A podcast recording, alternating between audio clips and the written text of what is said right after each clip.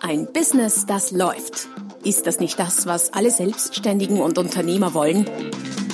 Neue Kunden, mehr Umsatz und vor allem mehr Einkommen. Und das fast wie von selbst? In diesem Podcast erfährst du wöchentlich praktisch umsetzbare Tipps und Strategien, mit denen du dein Geschäft verwandelst. Und zwar in ein Business, das läuft. Von und mit Roman Kmenter.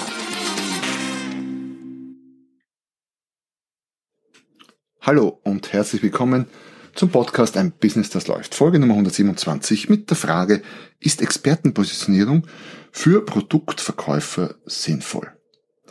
Was hinter diesen Begriffen steckt, nämlich Expertenpositionierung und Produktverkäufer und warum das eine Frage stellt, warum das eine Frage ist, die für dein Business möglicherweise super, super spannend ist. Darum wird es die nächsten 15 bis 20 Minuten gehen.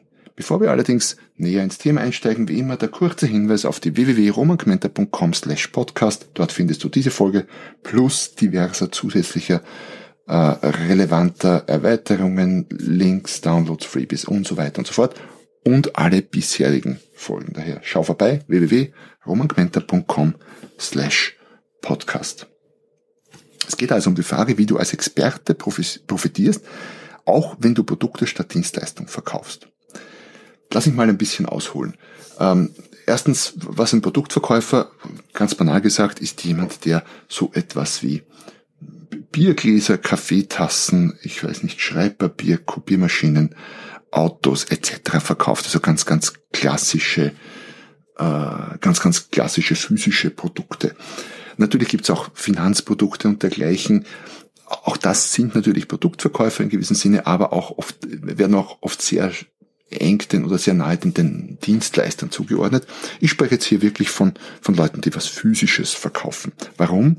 Denn für Dienstleister ist diese Expertenpositionierung, das heißt, sich selber in den Mittelpunkt der Vermarktung, der, wenn man so mag, der Betrachtung von außen zu stellen, ohnehin habe ich den Eindruck, das gängigste Modell zurzeit. So. War früher nicht unbedingt immer so, aber zurzeit ist das genau so.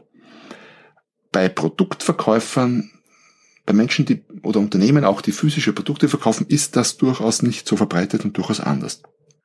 Aber die Frage ist dennoch relevant, macht es nicht auch dort Sinn? Weil ich weiß, es gibt viele Produktverkäufer unter meinen Zuhörern und das kann wirklich alles sein. Das können sogar Leute sein, die Industrieanlagen oder Maschinen verkaufen. Und äh, ich möchte mal gemeinsam mit euch überlegen, ob das auch für diese Bereiche Sinn machen kann. Was sind denn die Vorteile einer Expertenpositionierung, auch Personal Branding genannt oder Marke ich, wenn man mag. Ähm, ein Vorteil ist sicher der, dass man an eine Person, an einen Menschen aus Fleisch und Blut irgendwie emotional leichter anknüpfen kann als an ein Unternehmen oder auch als ein Produkt. Ähm, was nicht bedeutet, dass es nicht auch extrem emotionale Produkte gibt oder es Unternehmen gibt, die es geschafft haben, äh, so sich so zu emotionalisieren, respektive die Produkte so zu emotionalisieren, dass das Anknüpfen an diese Produkte mindestens so leicht fällt wie an äh, jeden beliebigen Experten. Ich nenne da nur mal Apple als äh, Beispiel einer, einer hoch emotional aufgeladenen Marke. Da wird geliebt, da wird gehasst und all das sind Emotionen. Der, die, die andere Variante zur Expertenpositionierung, also zum Personal Branding, zur Positionierung deiner Person. Bleiben wir als Beispiel Autohändler. Ähm, des, des Autohändlers ist diejenige, das Unternehmen oder die Marke zu positionieren oder auch das Produkt zu positionieren, die Produktmarke. Im Autohandel wird das typischerweise gemacht.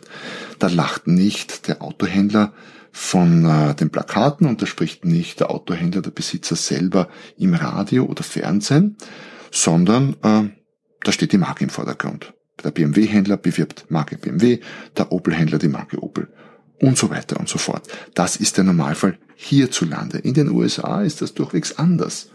Um bei dem Beispiel Autohändler zu bleiben, da wird in den USA durchaus vom lokalen, äh, was gibt's denn da, General Motors Händler, wird schon auch die Marke beworben, aber nicht primär. Er spricht, spricht der Chef selber spricht ganz gerne über die Marke oder über seine Produkte, über seine Niederlassung. Da steht die Marke nicht so im Vordergrund, wie es das bei uns tut, sondern der Mensch. mit der Idee dahinter, dass natürlich Autokauf und speziell Autokauf wahrscheinlich Vertrauenssache ist und man versucht ein, ein Vertrauensverhältnis aufzubauen zwischen dem Menschen und dem Kunden, dem Verkäufer und dem Kunden, was ja grundsätzlich sehr viel Sinn macht.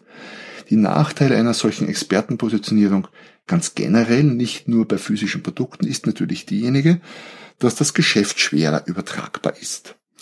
Denn äh, wenn ich mein ganzes Geschäft auf mir aufbaue und ich das Geschäft mal verkaufen will, dann ist das deutlich schwerer, als wenn ich als Besitzer oder Betreiber des Geschäftes anonym bleibe äh, und einfach eine Unternehmensmarke aufbaue.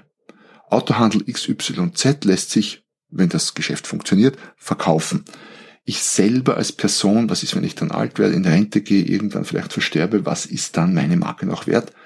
Hm, der Wert nimmt rasant ab. Was nicht bedeutet, dass es keinen Sinn machen kann. Es kommt halt auch auf meine Langfristpläne an. Und ähm, wie in Österreich so beliebt, gibt es kein Entweder und oder, sondern ein, ein und und. Ich kann ja auch beides machen. Ich kann ja sagen, ich fungiere als Person, ich stehe drüber, fungiere als Dachmarke und habe unter mir, wenn man so mag, ein, ein, eine Unternehmensmarke oder auch mehrere Unternehmensmarken. Das kann durchaus gehen und wird ja auch gemacht. Beispiel Jamie Oliver. Kennt man der Koch der Nation, also nicht unserer Nation, aber der Koch vieler Nationen oder der Briten. Ähm, gehässige Zunge behaupten, ja, bei den Briten ist es gar nicht so schwierig, Koch der Nation zu sein, wie auch immer. Will mich da nicht vertiefen. Aber Jamie Oliver ist eine Personenmarke äh, par excellence, hat sich definitiv als Experte fürs schnelle, einfache Kochen positioniert, ist international bekannt dafür und hat aber unter seiner Personenmarke ich weiß nicht wie viele, aber etliche unterschiedliche Unternehmens- oder auch Produktmarken aufgebaut. Da gibt es Restaurantketten, da gibt es vielleicht einen Verlag oder auch mehr, da gibt es diverse Produkte etc. Also vieles. Klaus Hipp, ähnliches Beispiel aus Deutschland, kennt man für Babynahrung, aber da gibt es ihn als Experten und quasi darunter sein Unternehmen, das Babynahrung macht. Das Unternehmen separat ist was wert, ist auch verkaufbar, vererbbar etc aber er als Marke steht daneben, respektive darüber. Steve Jobs war so einer, äh, der es geschafft hat, selbst zur Marke zu werden, als Experte in Sachen Design, ich weiß auch nicht was, innovatives Denken, äh, Kreativität zu gelten, Unternehmertum ganz sicher auch. Und Apple als eines seiner Unternehmensmarken neben sich, unter sich aufzubauen. In Österreich äh, gibt es ein ganz prominentes Beispiel, äh, die Firma Hartlauer, wo schon der Hartlauer Senior äh, sich als Personenmarke positioniert hat. Da war er immer im Fernsehen, im Radio, hat von den Plakaten gelacht und als er dann relativ überraschend und recht frühzeitig verstorben ist, ist sein Sohn, äh, was gar nicht leicht ist, in seine Fußstapfen getreten, auch als Experte, hat quasi seine Expertenrolle übernommen, ähm, recht geschickt gemacht, hat auch eine gewisse Ähnlichkeit, ja, jünger, klar, aber hat gut geklappt. Das heißt, das ist einer der wenigen Fälle, wo es wirklich super gelungen ist, die Expertenmarke von dem Senior auf den Junior zu übernehmen. Also selbst das geht. Sprich, es gibt ein paar Beispiele, die vorzeigen, wie man auch als Produktverkäufer, und das waren jetzt alles Produktverkäufer, äh, zur Personenmarke werden kann. Für welche Branchen oder Bereiche könnte so etwas den Sinn machen? Wir können jetzt natürlich nicht hier am Podcast oder ich kann nicht alle, alle Branchen durchgehen, aber ich will es anhand von ein paar Beispielen illustrieren, so damit du es dann für deine Branche auch äh, durchdenken kannst und äh, gerne auch mir mittels Kommentar auf den Podcast oder schick mir einfach eine Mail oder ein Facebook, äh, einen Kommentar auf einen Facebook-Post mitteilen kannst, ähm, wie das aus deiner Sicht aussieht, ob du das vielleicht schon umgesetzt hast, respektive äh, welche Fragen du zu diesem Thema hast. Also, nehmen wir her einen Versicherungsmakler. Jetzt könnte man sagen, verkauft er ein Produkt oder eine Dienstleistung? Ja, er verkauft eigentlich eine Dienstleistung, ist selber irgendwie Dienstleister, trotzdem ist er mehr Produktverkäufer als zum Beispiel ein äh, Masseur oder ein Coach. Also, so eine ist in diesem Graubereich zwischen wirklich physischem Produkt und und äh, einer, einer astreinen Dienstleistung, könnte so jemand sich als Experte positionieren, ja, definitiv. Das ist dann der Fachmann oder die Fachfrau für Versicherungen. Ob das reicht, weiß ich nicht. Vielleicht müsste man noch eine Spur spezieller werden für Haftpflicht, für Leben, für Betriebsausfallsversicherungen, was immer es da alles gibt. Da kann man drüber bloggen, da kann man drüber podcasten, kann man dazu Bücher schreiben. und so weiter und so fort. Das geht alles. Also Versicherungsmakler könnte das durchaus tun. Lebensmittelhändler, könnte ein Lebensmittelhändler zum Experten avancieren. Also ich kenne jetzt keinen, das heißt der Platz ist frei. Solltest du Lebenshändler, Lebensmittelhändler sein und äh, dir diesen Podcast anhören, dann ja, schnapp dir den Platz. Wer ist der Lebensmittelhändler der Nation? Wenn du nämlich deine Expertise, deine Expertenpositionierung gut genug aufgebaut hast, dann hast du ja verschiedene Vorteile. Darüber, darüber habe ich in verschiedensten äh, Beiträgen schon gesprochen oder geschrieben. Ähm, einer ist sicher der, wenn es gerade heiß hergeht im Lebensmittelhandel, aus welchem Grund auch immer, wen fragt die Presse? Den Experten aus dem Bereich Lebensmittelhandel. Und wenn das noch dazu ein Lebensmittelhändler ist, der sich als Personenmarke aufgebaut hat, umso besser. Worüber könnte sich so jemand positionieren oder worüber könnte der sich mitteilen, schreiben? Ja, über gesunde Ernährung zum Beispiel. Wäre so ein Thema. Oder Kochen, alles was so in diesem Dunstkreis Lebensmittel sich abspielt. Das ist ein riesig weiter Bereich, der auch richtig, richtig viel Interesse stößt in der Öffentlichkeit. Und das natürlich geschickt zu verknüpfen mit einer Unternehmensmarke der eigenen äh, Lebensmittelgeschäfte, das wäre eine ganz sinnvolle, gute, gut umsetzbare Idee. Frag mich, warum es doch niemand gemacht hat. Immobilienmarker. Ja, da geht es um ein physisches Produkt, ein Haus, eine Wohnung, eine Garage, ein Grundstück. Ähm, auch die könnten das machen. Natürlich. Wunderbar. Da gibt es so viel Experten-Know-how im Immobilienbereich. Äh, da könnte jemand definitiv sich auf die Nische setzen, der Experte für Investmentimmobilien oder für, für Gewerbe, für Büroimmobilien, für Grundstücke, für, es gibt wahrscheinlich sogar, es gäbe einen Experten für, für unbefristet vermietete Wohnungen. Also endlos, was es da an Nischen gäbe. Einzig Immobilienexperten kenne ich ein paar, die Kurse anbieten und so, aber jetzt so richtig Experte in der Öffentlichkeit, auf den die Presse dann zugreift und so, da gibt's etliche, aber nicht das, was ich mir vorstelle. Nicht so der, der, der drüber Bücher schreibt und bloggt und so weiter und so fort. Das sind eher Immobilienunternehmer, die dann gefragt werden. Aber das schließt sich ja auch nicht aus. Ich kann ja Makler sein und Experte oder Immobilienunternehmer sein und Experte. Ähm, was ist mit dem ganzen Bereich Handwerk? Installateure, Wer ist der Mr. oder die Mrs., das wäre, hätte ja noch mehr Sexappeal, Mrs. Installateur im Bundesgebiet, im deutschsprachigen Raum, fällt mir auch niemand ein. Da gibt's einen Platz, den könnte man besetzen. Worüber könnte sich ein, ein Installateur als Experte positionieren? Wahrscheinlich über energieeffiziente Heizmethoden zum Beispiel wäre ein so ein Thema. Und natürlich kaufen die Leute lieber beim Experten. Und natürlich sind die Leute eher bereit, mehr Geld auszugeben, wenn der Guru himself oder herself zum Thema energieeffiziente Heizmethoden äh, ihre Heizanlage installiert als irgendein Installateur. Also das nebenher. Es gibt jede Menge Vorteile von dieser Expertenpositionierung. Und beim Handwerk ginge das. Es ginge für Installateur, es ginge definitiv für Tischler. Also mit Holz zusammenhängt, ist ein irrsinnig emotionales, spannendes Thema. Es ging ganz sicher für Elektriker. Da denke, fällt mir spontan ein, äh, diese, diese selbst, äh, die, wie heißt die, die selbstdenkenden Häuser, also die irgendwie alles, wo alles programmierbar ist heutzutage, fernsteuerbar und, und, und. Da gibt's jede Menge Platz für diverse Experten. Autohändler habe ich schon erwähnt. Ja, natürlich, klar.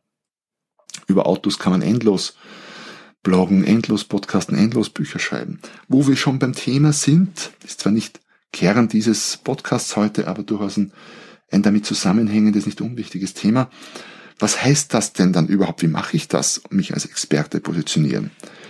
Ähm, Gibt es Bücher dazu? Ähm, habe ich auch schon teilweise Bücher dazu geschrieben oder habe ich auch schon Bücher dazu geschrieben in verschiedenen Branchen einfach mal auf, auf Amazon gehen und eingeben äh, Roman Kmenter, dort findest du eine komplette Übersicht oder geh noch besser in meinen Shop, dort findest du auch eine komplette Übersicht.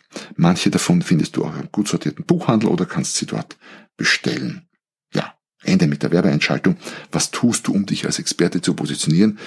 Wenn du mal deine Positionierung, Positionierung gefunden hast, dann geht es darum, das der Welt auch mitzuteilen. Und das tust du typischerweise über einen Blog, einen regelmäßigen, über einen Podcast, also das, was ich hier jetzt gerade mache, über deine persönliche, persönliche Webseite. Das heißt, du hast möglicherweise eine Unternehmenswebseite dann und eine von dir selber als Experte, als Person. Du machst das, indem du Bücher schreibst oder zumindest eine schreibst, du machst das über Social Media, du machst das überall dort, über Pressearbeit, überall dort, wo es, wo, es geht, Aufmerksamkeit zu kriegen und Reichweite zu erzielen. Das mal so in sehr rough and dirty. Wie wird man, nicht nur wie wird man zum Experten, sondern wie wird man als Experte wahrgenommen. Ja, also spannende Sachen. Ich freue mich schon auf viele, viele neue Experten, also nicht nur die, welche sind, sondern die, welche in der Öffentlichkeit wahrgenommen werden, äh, im Bereich Installation, im Bereich äh, Lebensmittelhandel oder auch im Bereich Tischlerei oder was es dann auch sonst zu geben mag an diversen, unzählig vielen Berufen und Möglichkeiten, sich als Experte zu positionieren. Wenn du dazu Fragen hast oder Anmerkungen oder Kommentare, dann hinterlass mir die entweder auf dem passenden Blog bei mir oder irgendwo auf Social Media. Bei der Gelegenheit äh, freue mich über neue Kontakte, schreib mich einfach an auf Xing, LinkedIn, Facebook, wo bin ich noch, Twitter, aber die ersten drei waren so die relevantesten. Äh, und ja, hinterlass mir gerne auch eine Nachricht auf äh, deiner Lieblings-Podcast-Plattform iTunes oder wo immer du so bist und deine Podcasts anhörst.